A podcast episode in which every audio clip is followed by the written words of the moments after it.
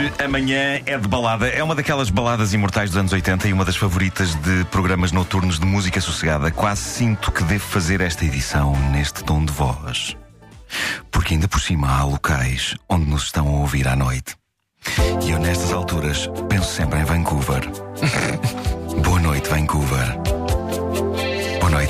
É, esta é uma magnífica canção noturna. Uh, eu, eu adoro esta canção, devo dizer. Eu adoro canções de amor convictas e não lamechas.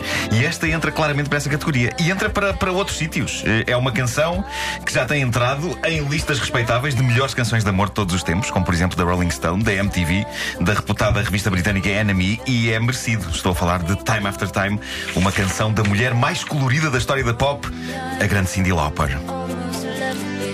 É uma, é uma música também sobre uma pessoa que era assinante da revista Time e lia muitas umas atrás das outras.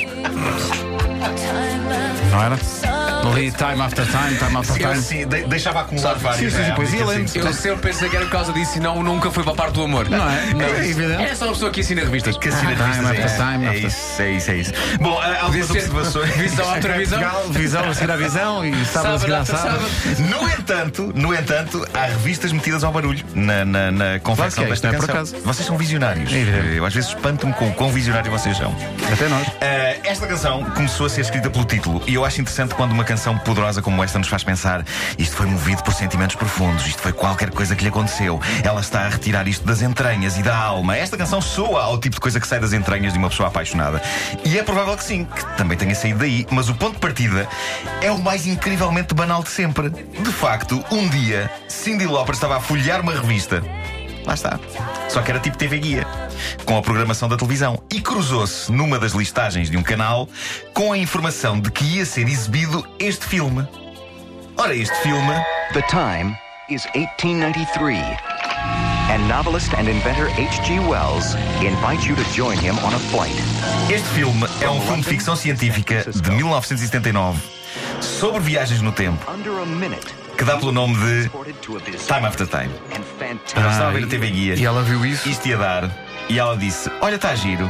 E foi assim, com uma listagem de programação de uma TV Guia, a anunciar que ia passar um filme chamado Time After Time. Aquelas palavras ficaram a dançar na mente da, jo da, da jovem. Eu disse jovem, da, jovem, jovem. Cindy. jovem, Da jovem em inglês.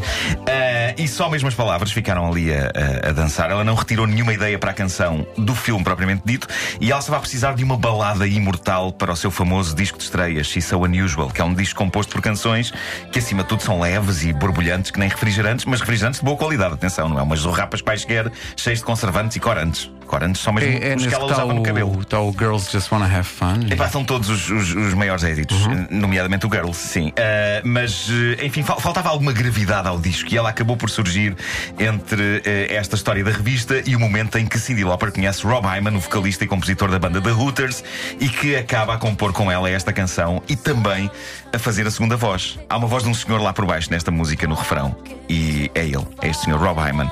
Há alguns detalhes de gênio nesta balada, e um deles é a maneira como ela fala do tempo e da passagem do tempo, e, e o tic-tac do relógio está logo presente no primeiro verso. Vem lá o primeiro verso, faz.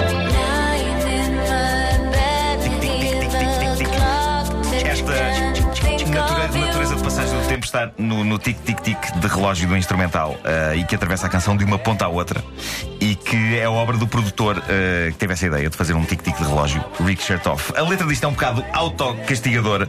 Eis uma mulher que se assume como sendo não a pessoa mais fácil do universo eh, e indigna de ser amada, mas a louvar o homem que está com ela e que está disposto a aguentar tudo o que ela é, em toda a espetacularidade dos seus defeitos. E é sobre uma relação longa que dura através dos anos. E lá está o tempo outra vez. De certa forma, Cindy, na altura da escrita e da gravação disto, tinha 30 anos de idade, ela não estaria a falar da sua vida, mas de um certo ideal de futuro romântico que eu espero que ela tenha encontrado. E é talvez o facto de falar a toda a gente e de o fazer sem manipulação emocional, sem puxar a lágrima, que fez de Time After Time uma daquelas canções bastante unânimes. E onde se vê essa unanimidade está na quantidade de versões que outros artistas das mais diversas áreas eh, viriam a fazer desta balada, sendo que a mais inesperada é capaz de ser a do grande e lendário Miles Davis.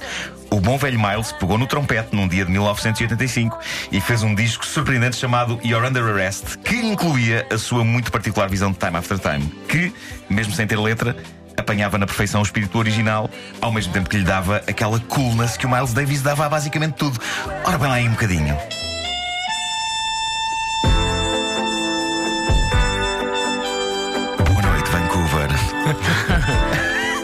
Consigo resistir. Adorava que alguém em Vancouver dissesse que estava a ouvir isto, de facto.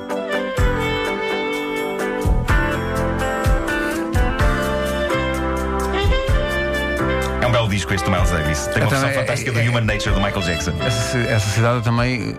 Ai, ai, pera, pera, pera. não, pera. é o, é o invocar de uma pessoa que, que pede pãozinho e manteiga. Ah, Vancouver, vem. Maravilhoso, maravilhoso. Ah, bom, É assim é que elas acontecem. para terminar e voltando a Cindy, eu acho que apesar dela ter atingido um certo nível de estrelato, acho que nunca lhe foi dado o devido crédito à Cindy Lauper. Ela é respeitada como uma das mais particulares personagens da pop dos anos 80, mas eu posso estar enganado. Eu acho que injustamente muita gente olha para Cindy Lauper como uma mera submadona. Sim, sim. E isso irrita-me de veras. Eu gosto muito do disco dela de 83, que é o tal disco que a pôs no mapa e que eu aconselho vivamente ao nosso vasto auditório que ouça, que é o She's So Unusual. Ah, e eu acho que é uma bela coleção de canções, vai desde o mais cómico e leve do Girls Just Wanna Have Fun até ao arrebatamento romântico e intimista de Vancouver. Noturno, deste Time After Time. A sério, há música para todos os estados de espírito dentro deste disco da Cindy Lauper. Cindy Lauper que tem hoje, estava aqui a ver, eh, 62 anos. Está muito bem Pá, conservado. Pois está.